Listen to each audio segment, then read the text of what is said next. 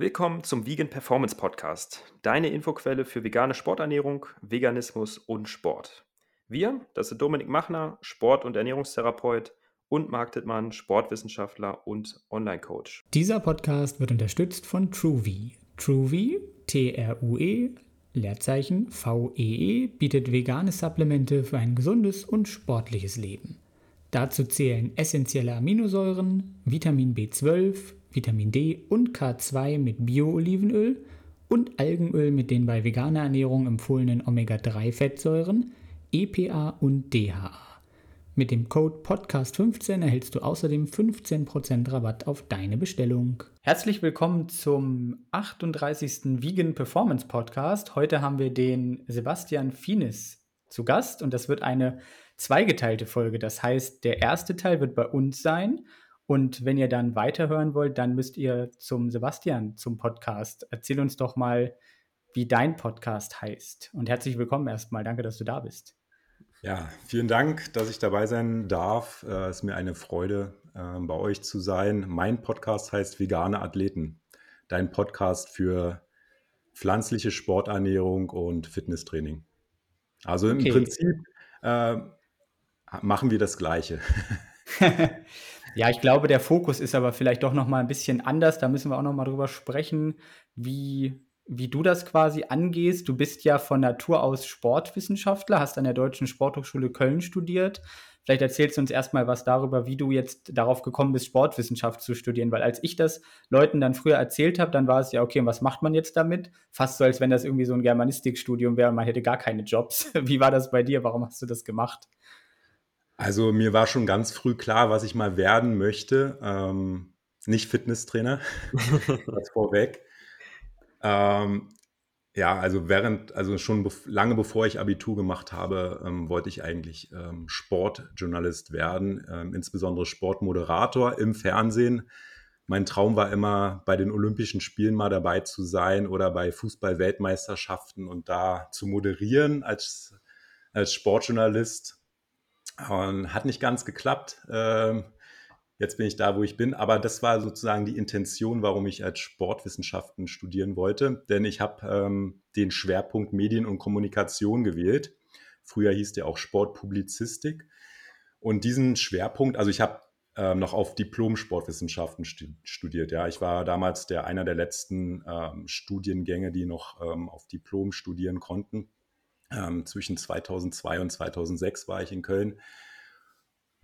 Genau, und diesen Schwerpunkt, also nach, äh, nach dem Grundstudium, nach zwei Jahren, konnte man sich dann spezialisieren. Es gibt halt fünf verschiedene Schwerpunkte und einer von denen war halt äh, Medien und Kommunikation, der darauf abgezielt hat in Richtung ähm, Sportjournalismus.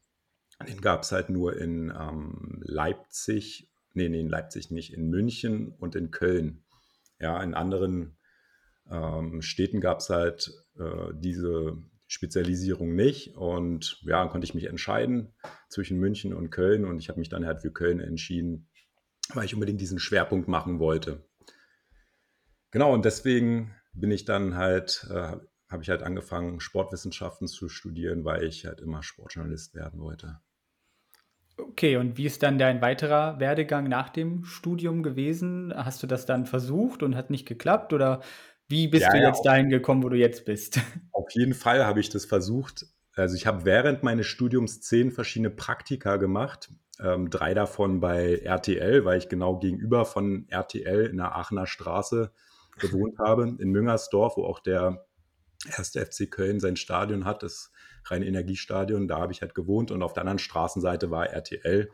Da war ich unter anderem in der Sportredaktion von RTL, habe da ein Praktikum gemacht. Ich habe ein halbes Jahr bei RTL West Praktikum gemacht. Ähm, und ähm, beim RBB, Rundfunk Berlin-Brandenburg, ja, und dann noch bei diversen Tageszeitungen und auch Zeitschriften und so weiter. Also alles journalistische Praktika, ja.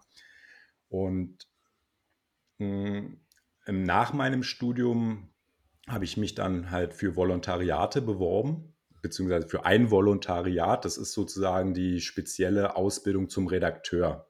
Also nachdem man fertig studiert hat, macht man dann nochmal eine, eine Ausbildung zum Redakteur. Habe mich deutschlandweit beworben, äh, aber hat halt leider nicht geklappt damit, weil ich habe dann halt festgestellt, das ist alles Vitamin B und läuft über Beziehungen. Es gibt halt immer nur einen Volontariatsplatz pro Jahr, pro Redaktion und pro Sender und das, äh, deswegen hat es nicht ganz gereicht. Und ich bin dann halt irgendwie in den Printbereich gerutscht, also schon während meines ähm, Studiums. Ähm, durch die Praktika, die ich gemacht habe, habe ich dann halt auch schon als freiberuflicher Journalist sozusagen gearbeitet. Ähm, auf mich ist halt eine, eine polnische Redaktion, ähm, die nannte sich Giga Sport, also es ist eine, eine Kindersportzeitschrift. Die sind auf mich ähm, zugetreten und haben gefragt, ob ich diese Gigasport, die es in Polen gibt, nicht auch auf dem deutschen Markt machen möchte. Und habe ich gesagt, ja, kann ich machen, gerne, klar. So sammle ich noch weiter Erfahrungen. Und dann habe ich halt angefangen, ähm, für diese Gigasport zu arbeiten als Textchef. Hatte halt auch so eine ja, Autorin, die halt für diese Zeitschrift geschrieben hatte. Ich hatte halt ein Budget, was ich halt verteilen konnte. Habe sehr viel auch selber ähm, geschrieben. Und so bin ich halt so ein bisschen in diesen Printbereich dann halt reingerutscht und habe halt ähm, durch diese Aufgabe ähm, auch mein Studium finanziert. Einmal im Monat bin ich dann halt nach Warschau geflogen zur Schlussredaktion, um dieses äh, Magazin zu finalisieren. Und ähm, ja, das waren sozusagen schon während des Studiums so meine ersten journalistischen, praktischen Erfahrungen, die ich gesammelt habe. Und so bin ich halt statt im, beim Fernsehen mehr im Bereich ähm, Printjournalismus gelandet.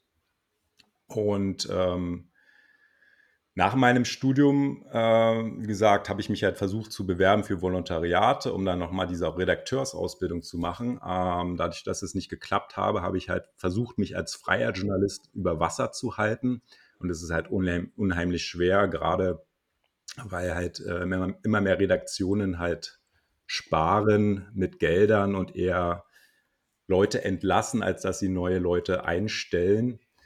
Und äh, deshalb habe ich mir parallel ähm, das Fitnesstraining aufgebaut als Einnahmequelle. Habe dann ganz klassisch angefangen, im Fitnessstudio als Fitnesstrainer zu arbeiten, damals bei ähm, Fitness First. Da habe ich halt angestellt als Fitnesstrainer gearbeitet, meine Erfahrungen da gesammelt und bin dann ähm, weiter zum ähm, Soho House. Ich weiß nicht, ob ihr das kennt. Das ist ein mhm. Private Members Club, was es halt in, ursprünglich gab es es in Großbritannien, dann auch in den USA und jetzt gibt es aber auch eins hier in ähm, Berlin. Das ist im Prinzip eine ähm, Luxus-Hotelkette, die halt aber auch ähm, unheimlich großen Fitnessbereich und Wellnessbereich haben. Ähm, da habe ich halt angestellt dann gearbeitet und die haben halt auch parallel ähm, Personal Training angeboten, sodass ich da halt sowohl als angestellter Fitnesstrainer gearbeitet habe und meine Kurse gegeben habe, aber auch so Einweisungen in die Geräte und Trainingspläne erstellt habe und zusätzlich halt dann die ersten Erfahrungen als Personal Trainer gesammelt habe. Das ist jetzt natürlich alles schon viele Jahre her und so habe ich mir die Erfahrung halt äh, zum Personal Training aufgebaut, bis ich dann irgendwann ähm, die Entscheidung getroffen habe, das komplett selbstständig zu machen, als Personal Trainer zu arbeiten. So, das ist natürlich dann irgendwann muss man dann, ähm, das ist ja ein langer, langer Prozess, könnt ihr sicherlich auch bestätigen, dass man nicht von heute auf morgen sagt, jetzt man ist jetzt selbstständig, sondern man braucht natürlich auch ähm, sichere Einnahmequellen nebenbei noch, sodass man das halt langsam aufbaut, dass man erstmal so einen Grundkundenstamm hat, bevor man dann sagt, hier, okay, ich brauche jetzt diese Nebenanstellung nicht mehr. Und ja, das ist natürlich allein als Personal Trainer zu arbeiten auch nicht leicht. Deswegen habe ich parallel auch das äh, immer Präventionskurse noch angeboten und bin halt auch in der betrieblichen Gesundheitsvorsorge gelandet. Also dass ich halt als Firmenfitnesscoach in Unternehmen arbeite ähm, und da mit den Mitarbeitern Sport treibe, Kurse gebe. Und das parallel, das läuft eigentlich ganz gut. Also sowohl als Firmenfitnesscoach als auch als ähm, Personal Trainer zu arbeiten. Das äh, kann dann die laufenden Kosten bezahlen. Und dieses journalistische, also hat sich, also ursprünglich war es halt mal, sag ich mal, 100% Journalismus und 0% äh, Fitnesstraining. Dann hat sich das halt aber verschoben. Dann war es halt 80 Prozent äh, Journalismus und 20 Prozent Fitnesstraining. Dann waren es irgendwann auf einem Level. Und jetzt ist es eher so, dass, es, äh, dass ich halt zu 80 Prozent als Trainer arbeite und meine Einnahmen darüber generiere und dann zu 20 Prozent noch ähm, als Journalist. Wie ihr sicherlich auch gesehen habt, habe ich halt auch schon ein paar Bücher geschrieben. Also dieses journalistische Arbeiten sowohl äh, ja, für irgendwelche Magazine als auch für äh, als auch das Bücherschreiben ist nach wie vor eine große Leidenschaft. Ja, ich habe halt auch sehr, sehr lange noch für eine Basketball-Fachzeitschrift ähm, monatlich Artikel geschrieben. Ähm, die hieß die Five, also ja, und war auch zwischendurch mal, hatte auch mal ein eigenes Basketball-Magazin, Forward, ähm, wo ich als Chefredakteur gearbeitet habe, drei Jahre lang. So, das ist die journalistische Vergangenheit. Jetzt bin ich aber mehr Trainer. So, jetzt ist mein Monolog aber zu Ende. Ihr hättet mich auch gerne unterbrechen können. Auch wir hören gern zu. Gehört ja alles in die Vorstellung mit rein. Und ich würde sagen, du hast es ja schon ganz gut realisiert, deinen ursprünglichen ähm, Traum mit der Leidenschaft Journalismus und jetzt den Podcast, den du ja auch hast, das äh, verkörpert das ja quasi auch noch, ne? Und zusätzlich hast du ja, ja. auch ein Buch geschrieben und da hast du ja auch nochmal einige Athleten interviewt. Das heißt, da hat man ja das auch wieder mit dabei, ne? Vielleicht kannst du das mal ein bisschen vorstellen, wie es dann zu diesem Buch kam. Das ist ja was aus der aktuelleren Vergangenheit, ne? Beziehungsweise auch ne, nicht nur, wie es zu dem Buch kam, sondern wie du überhaupt dieses Thema vegan jetzt für dich entdeckt hast. Äh, kannst du vielleicht ein bisschen was erstmal zu erzählen? Ja, das, das vegane Thema, also so vielleicht vorweg, also ich habe ja immer gerne Fleisch gegessen. Ähm, jetzt, wo ich selber mich größtenteils pflanzenbasiert ernähre, also fehlt es mir halt nicht. Also es, obwohl ich halt gerne Fleisch esse, fehlt es mir nicht. Ähm, und zu diesem veganen Thema gekommen bin ich wahrscheinlich wie viele andere auch, als es diese Vegan-Welle gab. Ähm, der Film The Game Changers, den ihr sicherlich ähm, kennt, ja. der hat mich natürlich super inspiriert. Ja, ist natürlich ein, ein naja, sehr einseitig beleuchteter Film, ne, wo halt nur die, die so ein bisschen Cherry-Picking, wo halt die guten Beispiele ähm, sich ausgewählt wurden, aber war natürlich super gemacht und das fand ich schon faszinierend, dass es halt ab, auf absoluten Spitzensportniveau möglich sein soll, ja, laut Film, äh, sich rein pflanzlich zu ernähren und trotzdem so Topleistungen zu erbringen. Und das wollte ich halt selber auch mal ausprobieren. Ähm, und im Zuge dieses Schreibens, dieses Schreibprozesses, äh, habe ich dann auch angefangen, mich pflanzlich zu ernähren. Das hat halt bei mir gesund, gesundheitliche Gründe. Mittlerweile würde ich das wahrscheinlich nicht mehr aus gesundheitlichen Gründen machen, aber so, das war für mich sozusagen der Anreiz, das halt auch zu machen. Das ist mittlerweile, wie lange ist denn das her? äh, fünf Jahre oder so. Vor fünf Jahren habe ich damit ungefähr begonnen. Ja. Warum würdest, kurze Zwischenfrage, warum würdest du es nicht mehr aus gesundheitlichen Gründen machen inzwischen? Weil das ist auch immer ein Thema bei uns. Ja, ja. Ähm, ich verfolge natürlich auch die, die äh, ähm, die Wissenschaft und so. Also das hieß ja mal, ja, das ist, sei irgendwie die gesündeste Form, sich zu ernähren. Mittlerweile ist man da halt auch ein bisschen weiter schon und ich bin immer noch davon überzeugt, dass es eine der gesündesten Formen ist, sich äh, pflanzenbasiert zu ernähren, aber nicht ausschließlich, ja, mit diesen ganzen Nährstoffgeschichten und so weiter. Ähm, das ist ja ein, ein Thema für sich ähm, dass man da durchaus halt auch Mängel haben kann, wenn man halt nicht supplementiert. Ähm, ja, aber ich bin schon davon überzeugt, dass es eine der gesündesten Formen ist, weil grundsätzlich in unserer Gesellschaft wird immer noch zu viel Fleisch gegessen. Und äh, ich glaube, halt zu viel Fleisch essen oder auch generell tierische Produkte zu essen, das ist ähm, nicht, nicht gesund. Ja, wenn man das halt reduziert. Man muss es halt nicht komplett lassen, aber wenn man es halt schon reduziert, macht es schon einen großen Unterschied, also gesundheitlich. Ähm, ja. Aber das ist dann natürlich keine Begründung für eine vegane Ernährung, sondern halt überwiegend pflanzlich. Genau, ja. Ähm, die ursprüngliche, also die Frage, wie ich zu dem Buch gekommen bin, ne? Ja, oder auch einfach die, die veganen Athleten jetzt da rauszu rauspicken? Was Ja. war da so die das Interesse? Also, die. Inspiration habe ich natürlich über The Game Changers bekommen und ich wollte halt mal schauen, ähm, ob das in Deutschland auch vegane Athleten gibt. Ja, also nicht jetzt irgendwelche Breitensportler, sondern halt Spitzensportler, die sich rein pflanzlich ernähren.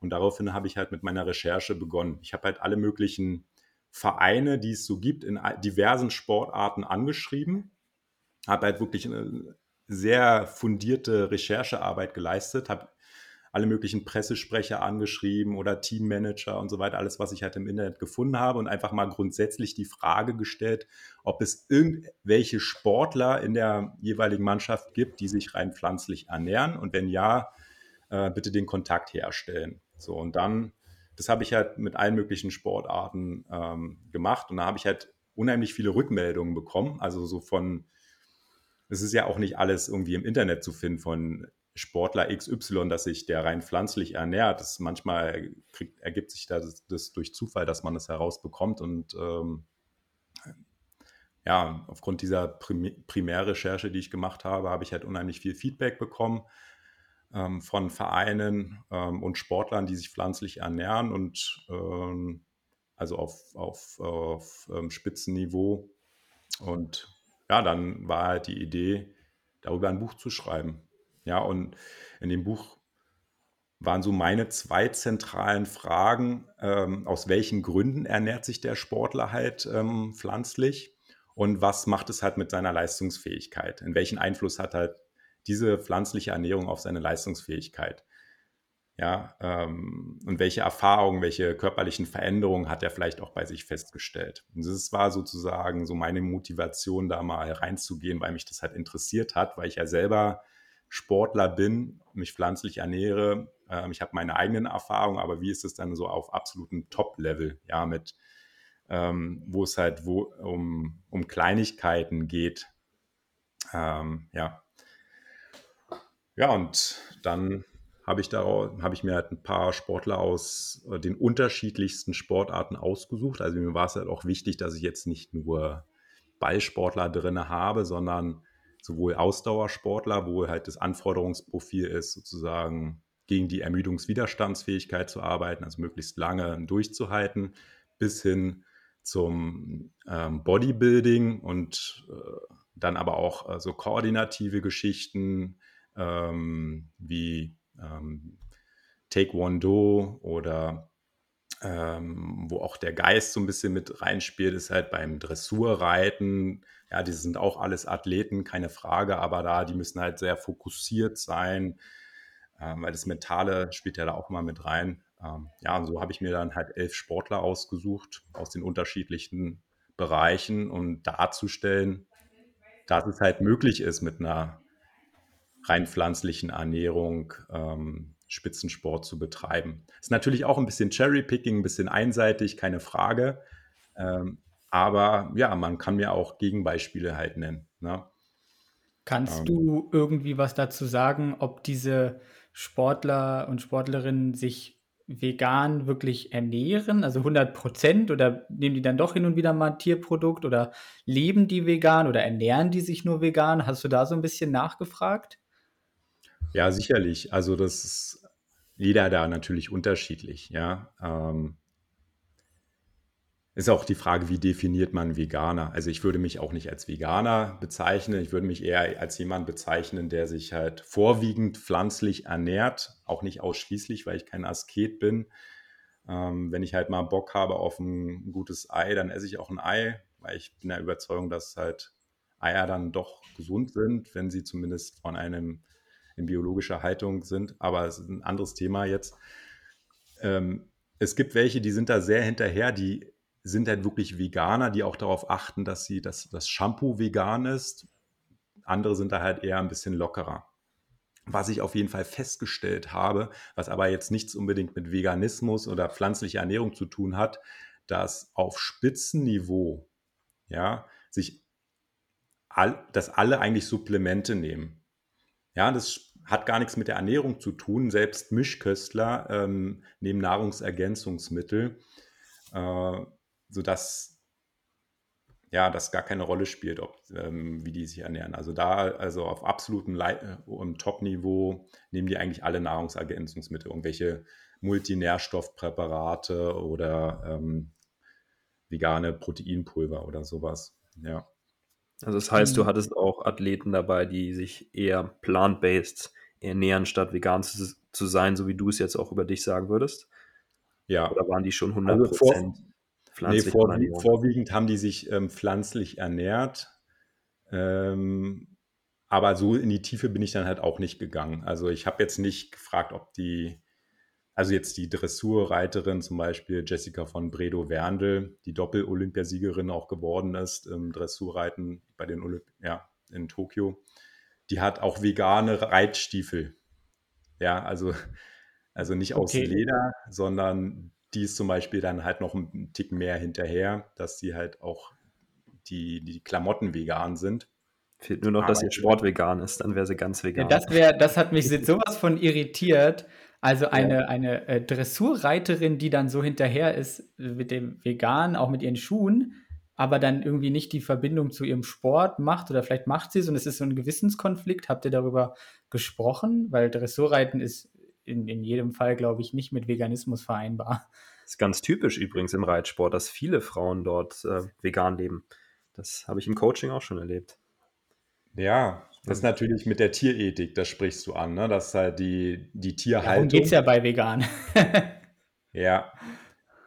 Also sie, sie sagt, also die, äh, in, die hat ihren Reiterhof in Aubenhausen, das ist bei Rosenheim, also irgendwo südlich von äh, München. Ja. Und die hat halt darüber gesprochen und auch gesagt, dass alles sehr, dass sie sehr viel auf der Weide draußen sind und dass diese Haltung, die sie da haben mit den Tieren, ähm, ja, sehr, sehr gut sein soll. Wie es letztendlich dann nun wirklich ist. Ich war jetzt nicht vor Ort, aber ähm, das, was man zumindest sieht in den Videos und auch äh, auf den Fotos, sieht es schon, sag ich mal, nach einer Tierhaltung aus, die jetzt nicht überall bei anderen auch so ist. Man braucht natürlich auch viel Platz, ne, wenn man halt große Tiere hat, dass man die artgerecht irgendwie halten kann. Aber natürlich, das ist halt ein Hauptkritikpunkt schon so, ne? Man auf der einen Seite hält man hier Tiere und dressiert die auch. Aber ähm, wie geht das mit Veganismus äh, einher? Ne? Ähm, aber sie ist da, versucht das dann immer zu sagen, ja, wir haben es halt hier richtig gut in Aubenhausen auf unserem Reiterhof und ja. Ja. Sicherlich ein kleiner Gewissenskonflikt, auch wenn die Haltung gut ist, weil Ausbeutung von Tieren ist es ja in dem Fall trotzdem, auch wenn es den Tieren vielleicht verhältnismäßig gut geht. Das ist ja auch so wie, ich esse nur Biofleisch, den Tieren ging es ja gut. Ja, toll, sie werden trotzdem ausgebeutet und dann in dem Fall auch äh, gezielt getötet. Ähm, dann ist es damit eben halt nicht vegan, aber ist sie sich ja. vielleicht ja auch bewusst, dass das ein Konflikt ist. Also sie ist zum Beispiel auch Eier, hat sie mir gesagt, ja, aber vom, vom Bauernhof nebenan. Mhm. Okay, gut, dann Ja. wäre sie Vegetarierin. Ja. Wenn man das halt klar trennt, ja. Also ich deswegen so, ähm ja. Veganer wird man dann wahrscheinlich nicht sein, wenn man das halt äh, wenn man es halt nur ausschließlich macht, ja. Was haben denn die Athleten jetzt so gemeinsam was haben sie denn so berichtet über ihre dann, nennen wir es einfach sehr pflanzenbasierte Ernährung? Wie hat sich das ausgewirkt auf ihre Leistungsfähigkeit? Was haben sie für Erfahrungen gemacht? Was haben sie für Probleme festgestellt oder positive Aspekte wie was, was, du hast ja gesagt, ne, da, da gibt es viele Dinge, um auf einen gemeinsamen Nenner zu kommen. Was vereint diese verschiedenen Athleten und Athletinnen dann? Also vereint tut sie auf jeden Fall, dass sie ihre, also keine Leistungseinbußen hinnehmen mussten, würde ich sagen. Aber die körperlichen Veränderungen, die waren halt bei allen irgendwie anders. Ähm, ist jetzt nicht so, dass alle die irgendwie, wobei nicht anders bei allen, sondern also was halt die meisten halt gesagt haben, schon, dass sie sich halt irgendwie leichter fühlen, nicht mehr dieses Mittagstief haben, äh, nicht mehr dieses Völlegefühl haben, wenn sie äh, sich pflanzlich ernähren. Und das ansonsten gibt es, ja. Das hören wir oft, habe ich nur gesagt. Ach so. Ja. Genau. Was mir jetzt einfällt bei dieser ähm, Eishockey-Legende Julia Zorn zum Beispiel, die hat halt krasse Veränderungen bei ihrer Haut festgestellt. Ähm, die hat, erst ist die Haut ein bisschen schlechter geworden und dann ist sie aber sehr viel besser geworden ähm, nach der Ernährungsumstellung. Und was ich halt vorher auch nicht noch nie gehört habe. Also sie ist jemand, die halt sehr viel und sehr schnell geschwitzt hat immer. Ne? Wenn du Eishockeyspieler sind ja dick angezogen und die schwitzen extrem da in, in ihrer Kleidung. Und nach der Ernährungsumstellung, ähm, also die hat damals angefangen mit der ähm, 30-Tage-Challenge von Attila Hildmann. Nach der Ernährungsumstellung hat sie dann nicht mehr geschwitzt das kann ich jetzt ähm, biochemisch irgendwie nicht erklären oder physiologisch, warum das jetzt der Schwitzen Fall ist. ist ja auch was Gutes. Ja. Besorgniserregend. So, ja, das ist halt so eine Veränderung, die sie halt festgestellt Und natürlich ähm, Gewichts, äh, das Gewichtsthema. Also wenn, du, wenn man dann dazu tendiert, eher immer zu viel Gewicht zu haben, ähm, da hat sie eher auch dazu gehört. Sie hat halt ähm, krass an Gewicht verloren. Wobei sie das jetzt nicht per se auf die ähm, vegane Ernährung geführt hat, sondern bei dieser Attila Hildmann Challenge, ähm, die ja ursprünglich auf 30 Tage angelegt ist, die haben das dann halt, mit, hat das mit einer Mannschaftskollegin zusammen gemacht, die hatten, haben es dann halt drei oder vier Monate dann weitergemacht. Ähm, das war aber auch eine Low Carb Diät. Letztendlich wahrscheinlich lief, ähm, war das eher der Grund, ja, dass die dann halt auch abgenommen hat. Low Carb vegan oder Low Carb plant-based oder wie war das? Genau. Ja, das ist der. Eine wilde Kombi im Leistungssport, würde ich sagen, nicht äh, empfehlenswert. Vegan for fit, ja. Kennt man. Ah, ja, ansonsten auch ein Risiko sein kann, ne? Ja, ansonsten hier von ähm, Simon Geschke, ich weiß nicht, ob ihr den kennt, den Radsport-Profi, der war das letztes Jahr, glaube ich, genau letztes Jahr bei der Tour de France, ist der halt so lange im Bergtrikot gefahren wie kein anderer Deutscher vor ihm. Kennt ihr den? Hm. Ja, doch, ja. der Name hat mir auf jeden Fall was gesagt. Ich glaube, wahrscheinlich Tagesschau oder Sportschau oder so irgendwie im Kopf geblieben. Obwohl ich auch Radsportler bin, kenne ich ihn nicht ganz sicher. Ja. Bist du auf demselben Niveau, Marc? du bist ja Mountainbiker, wobei Mountainbike fährt er ja auch. Genau. Und ja, genau, ähm, Simon Geschke, also der hat damals seine Ernährung umgestellt, weil er halt gesundheitliche Probleme hatte. Der hat halt immer irgendwie, äh, der hat halt mit seinem Knie zu tun gehabt. Und er hat halt ähm, nach, der um, nach der Umstellung hatte er diese Knieprobleme nicht mehr. Ob es allein darauf zurückzuführen war, weiß man nicht. Er hat sonst, er meint, er hat sonst nichts verändert in seinem Training. Ähm, deswegen schiebt er das halt auf die Ernährung. Und er hat halt auch keine Krämpfe mehr gehabt, was er bei einer so einer Tour de France Etappe, wenn du da einen Krampf bekommst und dann halt den Anschluss zur, zur Gruppe verlierst, ist es meistens das Aus. Ähm, und das, mhm. das hat er dann halt nicht mehr gehabt. Es gibt, Wobei, ja, ich wollte nur kurz anmerken, dass es natürlich bei der ähm, vegane Ernährung zu einer erhöhten Ballaststoffzufuhr kommt und das ist durchaus mit weniger Kniebeschwerden bei Arthrose zum Beispiel assoziiert. Also das kann dann schon so sein und hätte er vielleicht auch anders hinbekommen, wenn er mehr pflanzlich gegessen hätte, aber so ist ja dann umso besser. Wobei, wenn man das dieses Jahr verfolgt hat, die Tour de France, da musste er irgendwann erschöpfungsbedingt aufgeben. Also das wäre dann wieder, würde er wieder nicht so dafür sprechen. Das, das sagen wir jetzt nicht. Psst. Nee. Nee, aber so das ist das, was mir noch in Erinnerung geblieben ist, was er halt gesagt hat, dass er halt ähm, genau seine Knieprobleme in den Griff bekommen hat und ähm, keine Krämpfe mehr hatte danach. Ja. Und er hat übrigens auch mal eine, eine, Etappe der bei der Tour de France gewonnen. Ne? Also ist halt echt ein, ein, super Fahrer und jeder, der mal irgendwie Radsport gemacht hat, der weiß, wie intensiv das ist. Also wenn man jetzt einen Monat lang jeden Tag irgendwie über 100 Kilometer Fahrrad fährt, das ist halt unglaublich. Ja.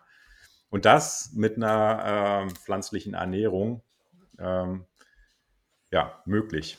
In Was seinem Fall, da, ja, mal zu dem Simon Geschke, in seinem Fall komplett pflanzlich, we äh, weißt du das noch, wie es bei ihm war? Oder auch eher pflanzenbasiert? Was ist, was meinst du jetzt mit dem Pflanzenbasiert? Nee, waschen ist schon rein pflanzlich. Rein also pflanzlich bei ihm. Genau nicht pflanzenbasiert, würde ja bedeuten, dass es halt äh, auch tierische Produkte hin und wieder zulässt. Nee, der ernährt sich wirklich rein pflanzlich. Ähm, da fällt mir noch eine Anekdote ein zu ihm äh, bei den Olympischen Spielen in Tokio. Die haben ja dann nicht 2020, sondern 2021 erst stattgefunden aufgrund von Corona. Da war der auch äh, für die deutsche Nationalmannschaft nominiert. Da gibt es ja halt ein Straßenrennen. Und dann haben sie halt einen Tag vor äh, dem Radrennen bei ihm Corona festgestellt. Und da musste er in ein Quarantänehotel. Und da hat er zum Beispiel, vielleicht kennst du den darüber, Dominik, weil da war der täglich bei ARD in der Sportschau und hat so ein ähm, Corona-Tagebuch gemacht. Da hatte ihm immer, da haben sie ihn immer gefragt, ja, wie geht's ihm und so weiter und so fort. Ähm, die wurden da richtig, die haben da wie im Gefängnis gelebt. Also die, die Japaner, die waren da halt sehr streng bei den Corona-Fällen damals, 2021. Die wurden in ein sogenanntes Quarantänehotel gebracht, alle, die halt, äh, alle Olympioniken, die quasi Corona hatten und haben da wie in einem Gefängnis gelebt, in einem ganz kleinen Zimmer, durften nicht raus. Ähm, und das Essen wurde denen irgendwie dann vor die Tür gelegt und äh, die mussten dann halt da, keine Ahnung, äh, zwei Wochen dann, ich weiß gar nicht, wie lange das war, aber ich glaube, zwei Wochen dann halt da drinnen bleiben und da hatte der extreme Probleme irgendwie gehabt, sich rein pflanzlich zu ernähren. Und irgendwann ist dann mal so ein Hilfspaket von der, vom ähm, Deutschen Radsportverband da angeliefert bekommen, wo halt dann seine veganen Produkte drin waren. So, so ähnlich wie die Luftbrücke von. äh, und äh, ja, da war ihm zum Beispiel ganz wichtig, dass er vegane Oreo-Cookies oder Oreo-Cookies sind Oreo sogar. sind vegan. Immer vegan. Ja, genau, dass die da halt. Die normalen zumindest. Ja. Das ist ganz witzig, dass diese, gibt es auch einen TV-Beitrag, den kann man sich, glaube ich, noch angucken auf YouTube, wo er dann halt sein, sein Hilfspaket aufmacht, was alles drin ist und so weiter. Und äh, ja, war eine ganz witzige Story, äh, wie er da in einem Corona-Gefängnis bei den Olympischen Spielen gesessen hat. Und Oreos gefuttert hat. Ja. Hatte ich gerade auch Gut. zum Frühstück ein.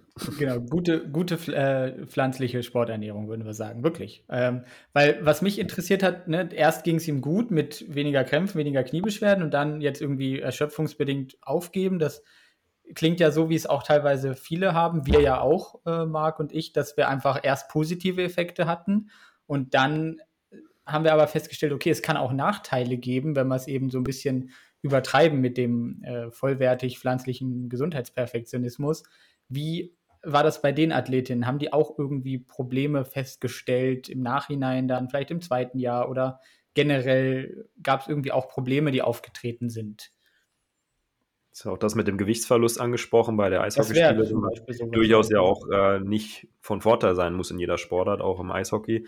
Nicht, wenn man da Low Carb vegan macht, Muskelmasse verliert, Fett verliert, dann kann das ja auch äh, insbesondere in so gewichtsabhängigen Sportarten. Masse ist ja auch Macht im Eishockey, wenn man aufeinander prallt. Ja, also in ihrem Fall war das immer ein Thema, dass sie zu viel Gewicht hatte, also Julia Zorn. Ähm, insofern ist es ihr eigentlich entgegengekommen und äh, das wurde ihr auch immer angeraten, ja, ein bisschen Gewicht zu verlieren, dann bist du jetzt schneller und so weiter. Ähm, und jetzt auch hier die äh, Taekwondo-Kämpferin Jasmin Richter, ähm, im Kampfsport, egal in welchem, ob es jetzt nun Boxen ist oder Ringen oder halt Taekwondo, ist halt Gewicht auch immer ein Thema, weil die ja in Gewichtsklassen eingeteilt werden und die müssen halt, bevor die einen Wettkampf haben, immer auf, ähm, auf die Waage gehen und dann können die in, in der bestimmten Gewichtsklasse ähm, kämpfen. Und sie hat halt gesagt, aufgrund dieser veganen Ernährung ist es mir auch leichter ge äh, gefallen, mein Gewicht zu halten.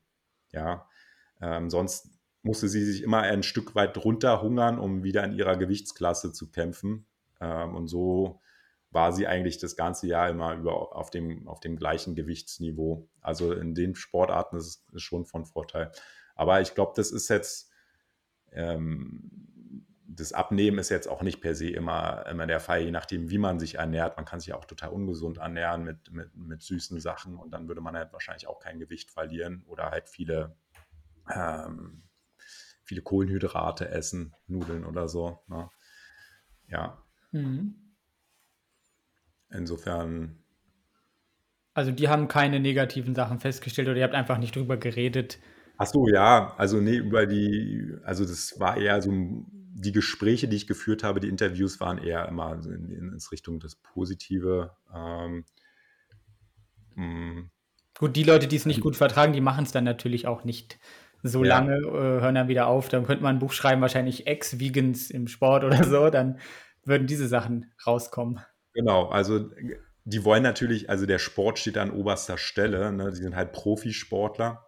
Und wenn die dann feststellen, sie können ihre Leistung nicht mehr halten oder vielleicht sogar verbessern, dann, dann, dann ändern die den was. Und die Ernährung ist halt ein elementarer äh, Bestandteil in der sportlichen Leistung.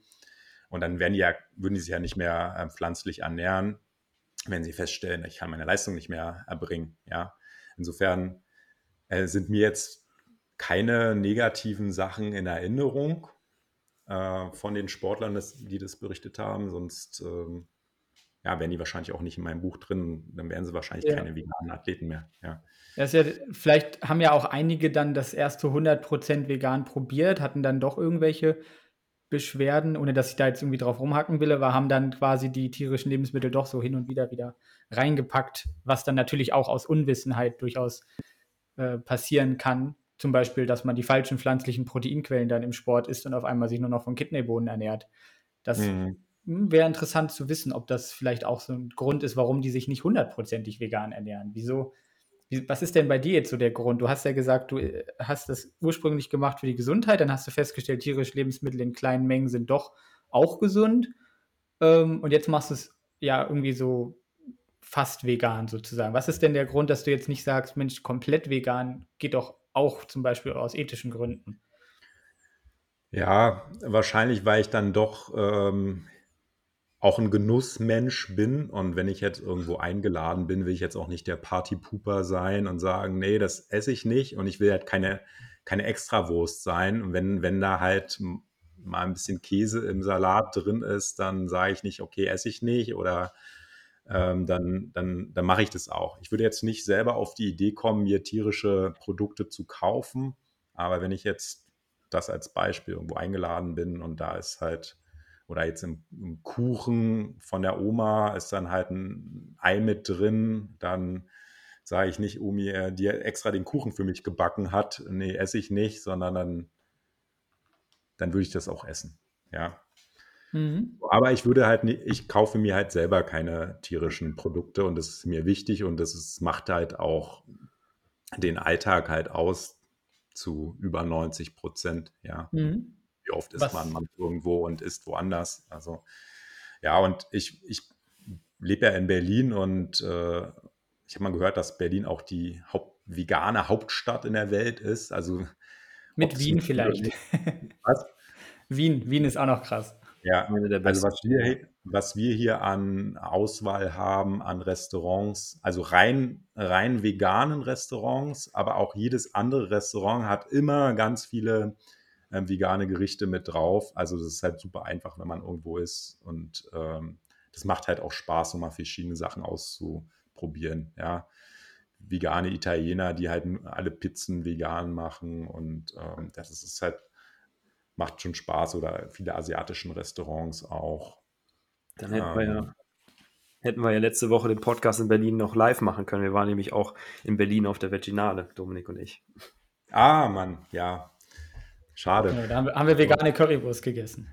Bei, am Alexanderplatz war das. Ja. Gibt es wahrscheinlich auch total oft, oder? So vegane Currywurst. Ich, ich esse keine Currywurst, aber bestimmt. ja, dachten wir uns. Äh, was nimmst ja. du denn für äh, Supplemente so als Sportler oder was empfiehlst du deinen Klientinnen dann auch im Sport, wenn das ja vielleicht Veganer sind oder auch nicht Veganer, was nehmen die da? Was nimmst du selber?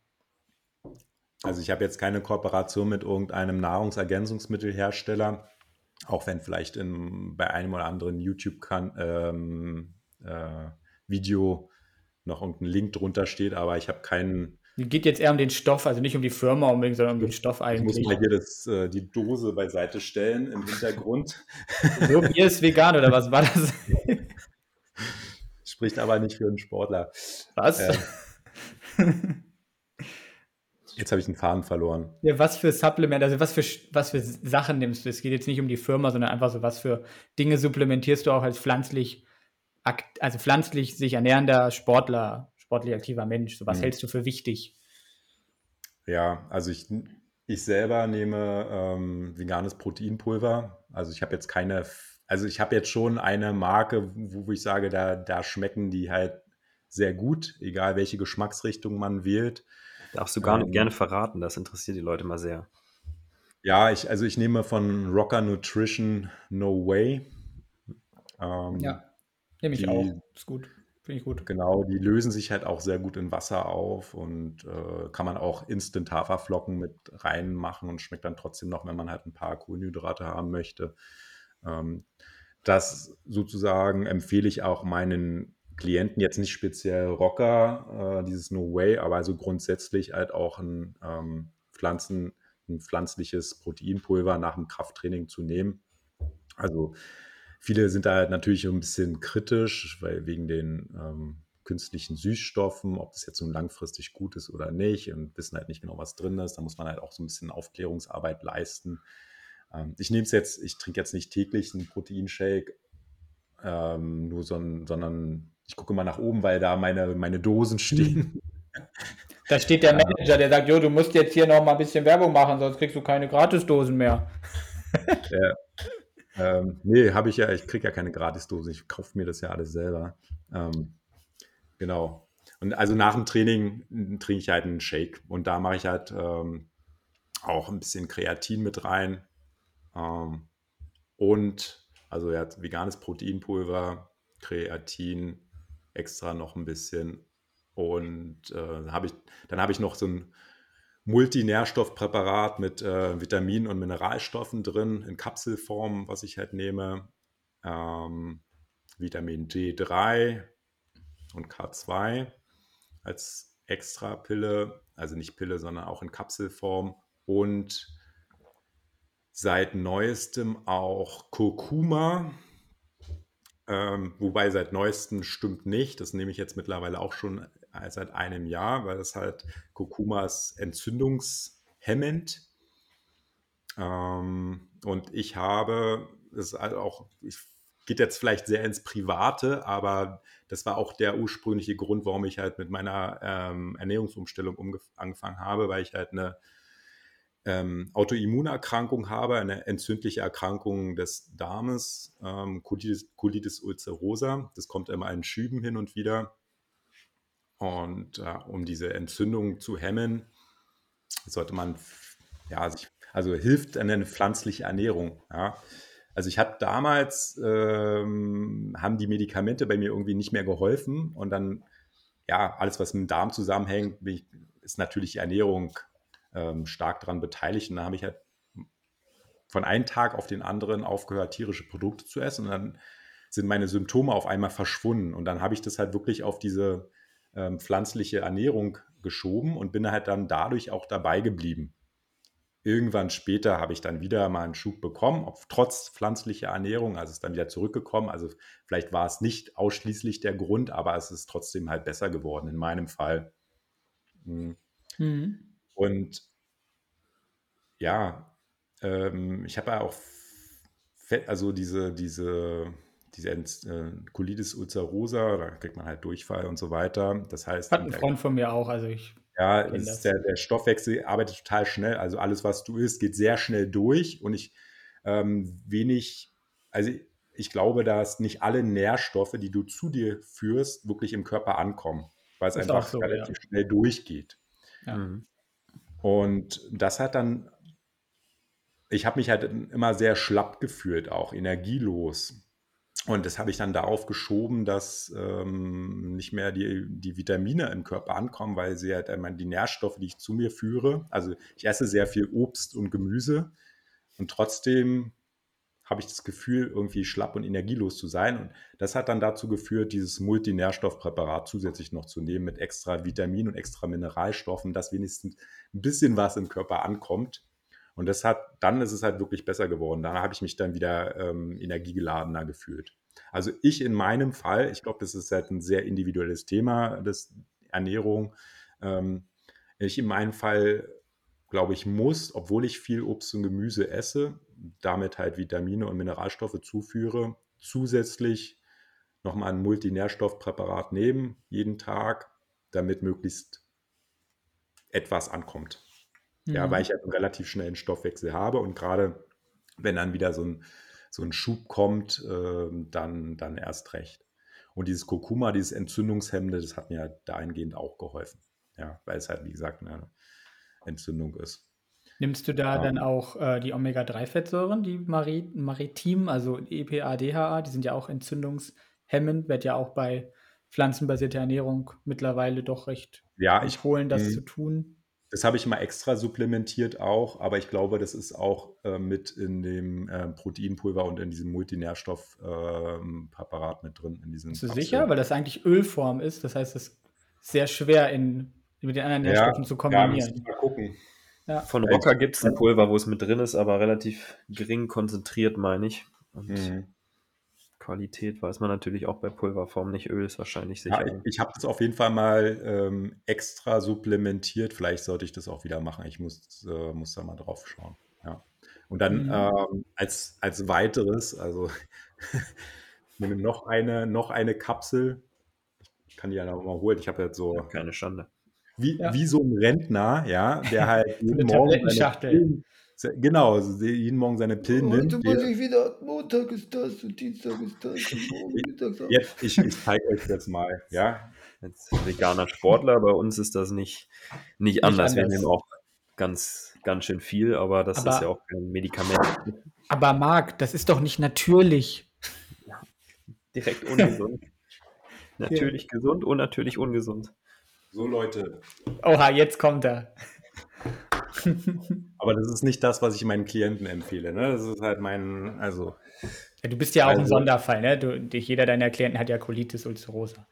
Ja, ja, genau. Das habe ich übrigens so im Podcast oder in der Öffentlichkeit noch nie erzählt. Also ihr seid die Ersten, weil es halt schon sehr eher ein unangenehmes Thema ist. Aber ich habe halt kein Problem damit, irgendwie authentisch zu sein. Also ich, ich finde das wichtig, dass man zeigt, auch damit kann man sportlich aktiv sein. Deswegen ja. finde ich gut, dass du darüber sprichst. Das also all in one, okay. Das ist halt so ein, ich bin ja jetzt nach keiner Marke gegangen, sondern rein, rein Inspiration. Also hier ist halt, also Vitamin B12 äh, nehme ich, nehm ich natürlich auch extra, aber das wäre halt hier auch mit drin. Ähm, genauso wie Vitamin D ist ja auch mit drin, wobei ich das auch nochmal zusätzlich jetzt gerade in der dunklen Jahreszeit supplementiere. Aber was ich halt hier bei diesem Urquelle All-in-One-Supplement halt geil finde, ähm, ja, Heidelbeerfruchtsaftpulver, Johannisbeerenfruchtsaftpulver, Sauerkirschextrakt, Himbeerfruchtsaftpulver, Erdbeerfruchtsaftpulver, Apfelpulver, Bambusextrakt, Betain, Vitamin B6, Brokkolisaftpulver, Grünkohlsaftpulver. Wilde Kombi. ja, braucht man direkt kein Obst und Gemüse mehr essen, ne? Ja, Cholin, Coenzym Q10, Panthensäure, Bohrmangan und so weiter. Dann auch noch Selleriesaftpulver, rote Beete-Saftpulver, Petersiliensaftpulver, Karottensaftpulver, Weißkohlsaftpulver, Rosenkohlsaftpulver, Blumenkohlpulver, Knoblauchsaftpulver, Ingwer, Ingwerwurzel, Stockpulver, Spinatsaftpulver, Mangoldsaftpulver, Tomatensaftpulver, weißes Spargelpulver, Zwiebelsaftpulver, Paprikasaftpulver, Bitterorangenfruchtsaftpulver und so weiter und so fort. Also. Daraus könnte ja. man jetzt so ein Reel bauen. So, was nimmst du als Veganer alles täglich? Dann liest du diese Sachen vor. Ja. But wait, there's more. Also das, äh, davon halt eine Kapsel pro Tag. Dann habe ich hier Full Spektrum Kurkuma, eine Kapsel, ja, entzündungshemmend. Und dann, was ich jetzt noch nicht gesagt habe, für die Lebergesundheit, äh, Mariendistel mit Artischocke und Löwenzahn. Ja, sowas nehme ich auch gern mal. Wie, wie, hoch ist das Kurkuma dosiert? Weil das in hohen Dosen auch lebertoxisch sein kann. Nur mal so. Ja. Ja. Ähm, Deswegen fasst das so nicht zusammen. Aber wenn es über eine Dosierung okay ist, ist es okay. Naja, äh, dadurch, dass ich ja, also wie gesagt, also in meinem Fall, wenn jetzt nicht viel hängen bleibt ne, und ich halt sehr viel schnell ausscheide, ähm, ähm, ist mit der Überdosierung halt schwierig, glaube ich. Äh, aber das ist halt, deswegen kann man das halt nicht verallgemeinern. 550 Milligramm pro Kapsel Kurkuma. Mhm. Ähm, weiß jetzt nicht, ob das jetzt hoch ist, aber jetzt Kurkuma ist jetzt in dem Multinährstoffpräparat zum Beispiel nicht drin. Ne? Also, mhm.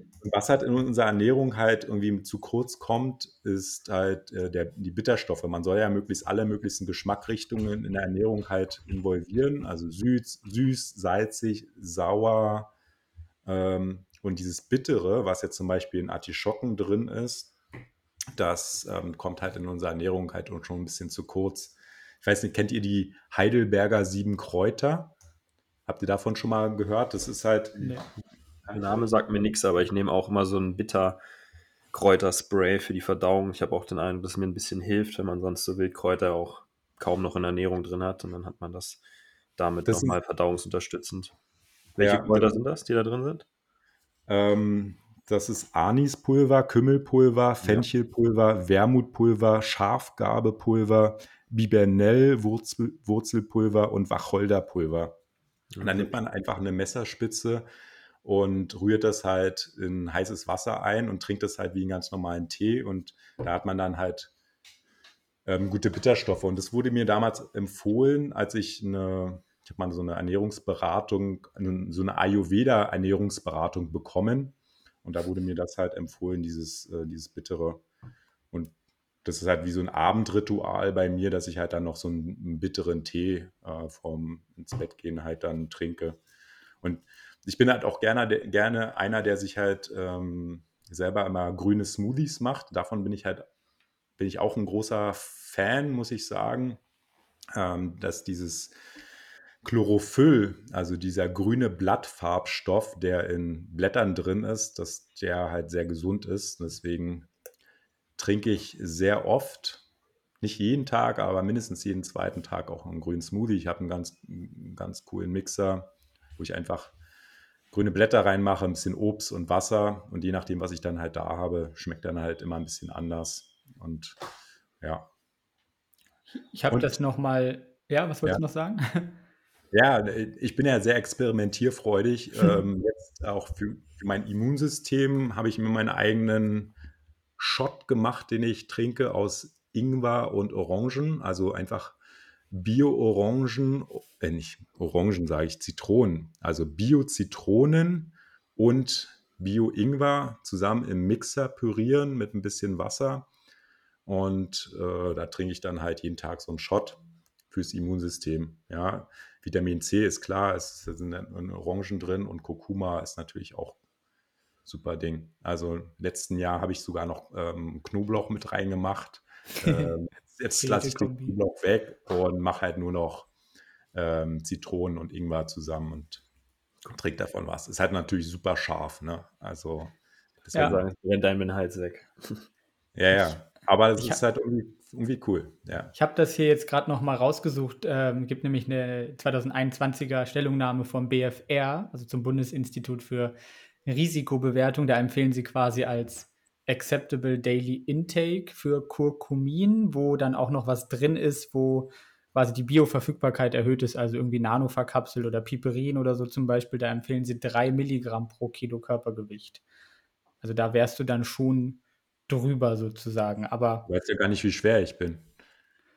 Was? So schwer ist ja nicht 200 Kilo. ja, sieht man nicht, ne? Was, ja. äh, was ich für einen Unterkörper habe. Genau. Ähm, 200, ja? Nein, 300, 3 Milligramm pro Kilo Körpergewicht. Also du hast ja 550 Milligramm, glaube ich, gesagt, ist das jeden Tag. Ja. Genau, dann wärst du, also, was, du wiegst ja wahrscheinlich 80, 90 Kilo, weiß ich nicht, oder? Ja, so äh, 85 ungefähr. Ah ja, genau. okay.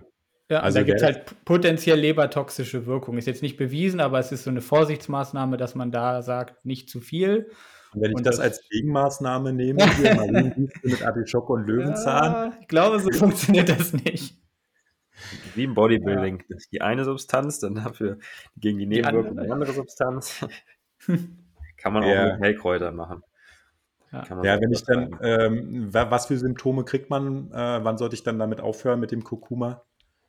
Uh, was für Symptome man kriegt. Hier steht eben lebertoxische Wirkung, aber was das dann Naja, also, Lebersymptome sind natürlich tendenziell eine Ikterus, irgendwie gelbe Augen können das zum Beispiel sein, aber dann ist natürlich auch schon sehr, sehr spät. Also ja.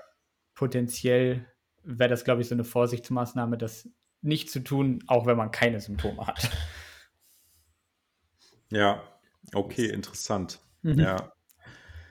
Ja, es ist, äh, ist natürlich, ja, ich bin halt immer wieder am Anpassen und Ausprobieren und so weiter und so fort. Ich glaube, diese perfekte Ernährung ist halt ein, etwas, was man halt nie irgendwie hinbekommt. Ne? Und ja. ähm, ist jetzt auch nichts, äh, was man alles irgendwie dauerhaft macht. Ähm, ja. Genau, ist ständige Veränderung drin. War bei uns ja auch so. Wir haben auch dann Sachen gemacht, dann haben wir es wieder nicht gemacht und jetzt, glaube ich, haben wir einen ganz guten Weg für uns gefunden, oder Marc? Auf jeden Fall. Und ja. das sind ja auch Themen, die gehen jetzt schon ein bisschen weg von vegan und auch Performance. Ne? Das ist ja, ja. dann eher Gesundheit, nicht das Thema von den veganen Athleten, über die du geschrieben hast. Gibt es da noch was, was du vielleicht als spannende Erkenntnis oder Essenz so aus den Interviews, aus den Gesprächen teilen kannst, was du jetzt bisher noch nicht gesagt hast? Du hast gesagt, positive Effekte waren mit dabei, wie ähm, verbesserte Leistungsfähigkeit kam so ein bisschen mit rein, weniger Müdigkeit oder Mittagstief, sowas hören wir tatsächlich auch sehr oft. Mhm. Und sonst negativ, genau. du gesagt, gab es nicht so viel. Da weiß man natürlich nicht, okay, sind die Leute vielleicht auch so dogmatisch wie wir damals, dass sie gar nicht merken, dass es ihnen eigentlich gar nicht mehr so gut geht, dass die Performance vielleicht an manchen Stellen oder die Gesundheit so ein bisschen leidet, aber man bleibt dabei, weil man so überzeugt davon ist, dass das, was man da tut, wofür man sich eingangs entschieden hat, ja das Richtige sein muss. Da sind da natürlich auch SpitzensportlerInnen nicht von vorgeschützt, dass man da einfach so biased ist und denkt, dass das, was man da tut, so gut ist, weil man das vielleicht mal in einer Doku gesehen hat. The Game Changers haben, glaube ich, auch viele äh, HochleistungssportlerInnen gesehen und äh, die sind ja nicht unbedingt so im Klaren über Ernährungswissenschaft oder auch nicht unbedingt Trainingswissenschaft, nur weil sie gut sind. Mhm. Ja, also man setzt sich natürlich ganz anders mit der Ernährung auseinander, wenn man seine Ernährung umstellt. Ne? Dann muss man halt gucken, was, wo ist was drin und so weiter, sodass äh, das halt eigentlich ein positiver Nebeneffekt ist, dass die sich nach der Ernährungsumstellung auch ganz anders mit dem Thema auseinandersetzen. Ne? Ähm, also hier Andreas Lute beispielsweise, äh, der jetzt spielt jetzt beim ersten FC Kaiserslautern Fußball, mhm. Torwart, der hat damals mit seiner Ernährungsumstellung angefangen. Ähm, also, also grundsätzlich sind die meisten aus ethischen Gründen ähm, ernähren die sich vegan.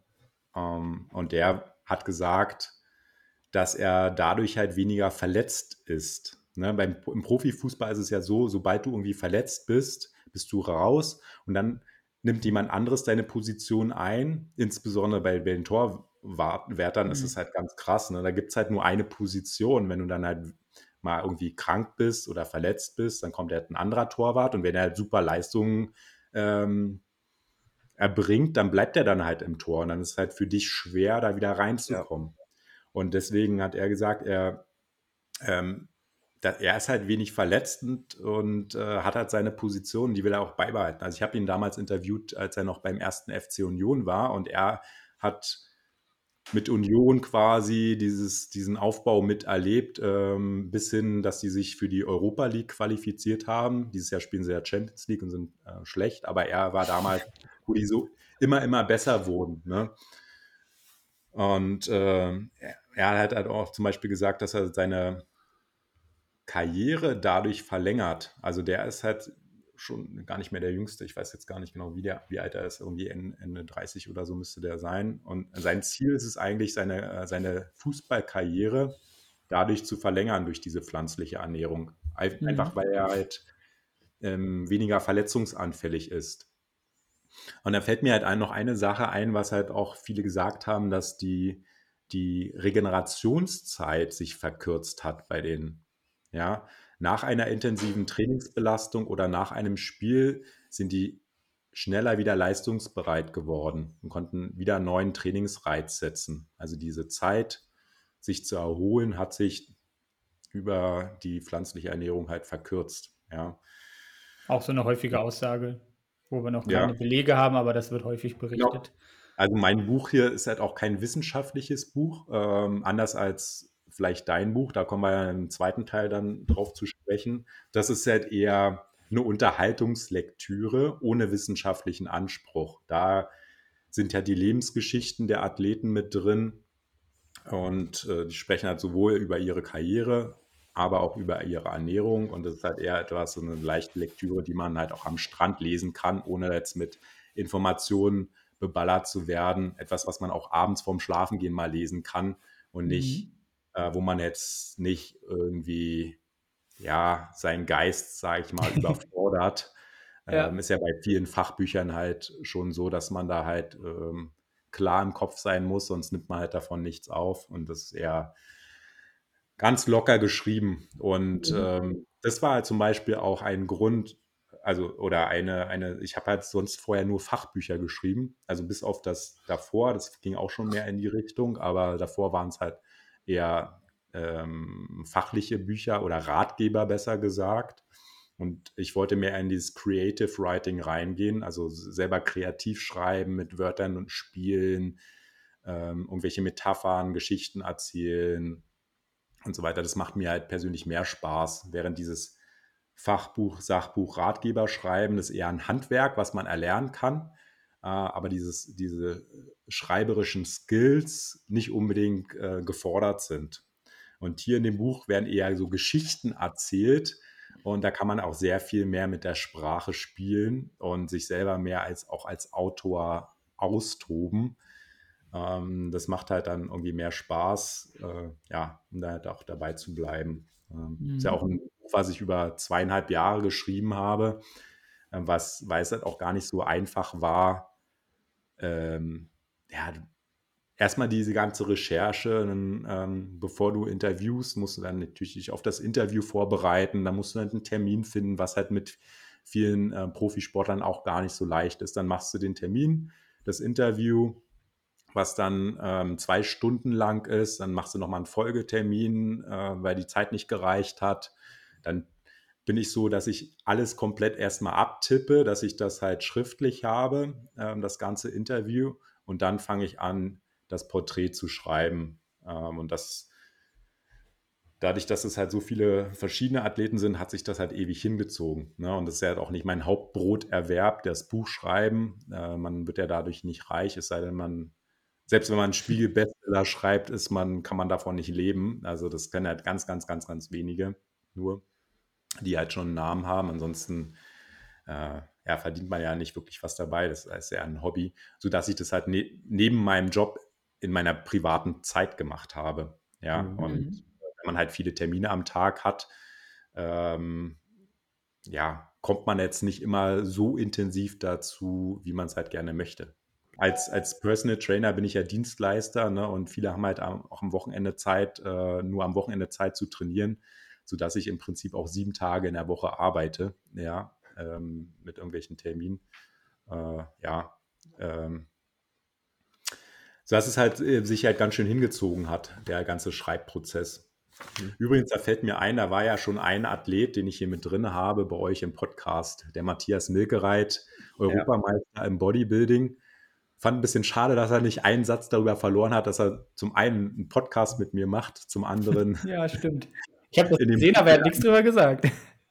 Zum anderen äh, äh, in dem Buch mit einem Porträt verewigt wurde. Ähm, ich habe die Folge natürlich angehört. Äh, ja, hat er wohl ja. vergessen. Erzähl unseren Zuschauern doch ruhig nochmal, wo findet man mehr über dich dann in den sozialen Medien? Wo kann man dein Buch kaufen? Hast du eine Internetseite, dass die Leute nochmal, abgesehen davon, dass sie die Folge gleich weiterhören bei dir auf dem Podcast, dann auch mehr von dir erfahren können? Ja, also mich findet man, also meine Homepage äh, als Trainer sebastianfinis.com. Ja, man findet mich halt auf allen möglichen ähm, sozialen Kanälen, auf YouTube, Instagram, ähm, LinkedIn und äh, Facebook. Und ansonsten, was das Buch angeht, das Buch kann man halt bestellen auf veganeathleten.com, ja, so wie das Buch heißt, veganeathleten und dann .com. Und da gibt es halt dann noch diverse Zusatzinformationen zu den einzelnen Athleten. Also es ist jetzt nicht nur eine reine Verkaufsseite, sondern man kann sich da Bilder von den verschiedenen Athleten anschauen, hat da einen Steckbrief, dann äh, ist da auch das Lieblingsrezept von den Athleten mit drauf. Also es lohnt sich da auch mal so einfach drauf ähm, zu gucken. Mhm. Genau. Dann ähm, Podcast mache ich ja auch noch, vegane Athleten. Ähm, und wenn man meinen Namen bei Google eingibt, dann kommt man eigentlich nicht an mir vorbei. vorbei. ich bin, hab, bin, eine gläserne Persönlichkeit im Internet. Ja, ja ich auch. Ich hätte nochmal eine Frage zum Buchtitel, den hast du wahrscheinlich schon auch selber gewählt, ne? wenn dein Podcast ja auch so heißt, vegane Athleten. Oder war äh, da der Verlag mit involviert? Weil ich würde mir jetzt ja. als inzwischen ethisch veganer Athlet wünschen, dass dann auch wirklich in so einem Buch auch nur vegane Athleten vorzufinden sind und nicht pflanzenbasierte Athleten. Das könnte ich mir vorstellen, dass es viele so ein bisschen abschrecken würde, wenn sie dann die Porträts lesen und hören, dass die äh, Reitsportlerin dann ja doch Eier ist zum Beispiel.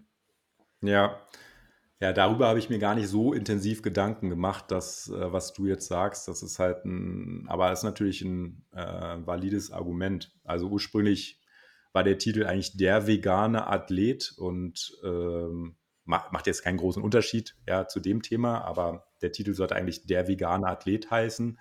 Und auf dem Cover war auch äh, Matthias Milkereit ähm, mit seinem Body, also als er Europameister geworden ist da wollte ich halt mit diesem Bild ausdrücken, dass, also das, das Hauptklischee, was man ja hat, äh, ja, wo kommen denn die Proteine her, wenn ich mich halt äh, nur pflanzlich ernähre? Und das wollte ja. ich halt direkt außer Kraft setzen mit einem aussagestarken ähm, Coverbild, indem ich halt da halt einen, Bodybuilder draufsetze, ne? Und der, dass man so aussehen kann und auch genug Eiweiße bekommt, wenn man sich halt pflanzlich ernährt. Das hört man ja immer wieder, ja, wenn du jetzt keine tierischen Produkte isst, wo kommen die Eiweiße her?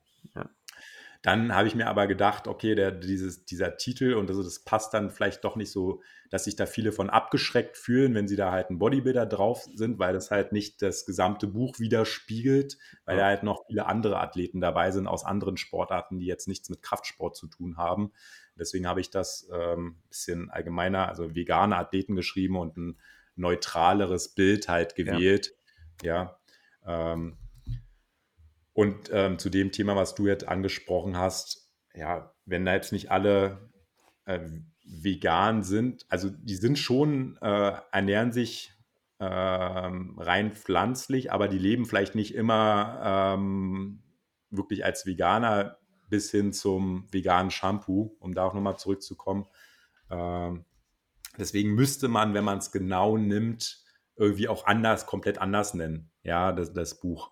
Aber das ist halt, ähm, deswegen ist es halt eher ein, ein, Sachbuch und kein Fachbuch mit wissenschaftlichem Hintergrund und ja. Zweite Auflage ja. kommt. Ja?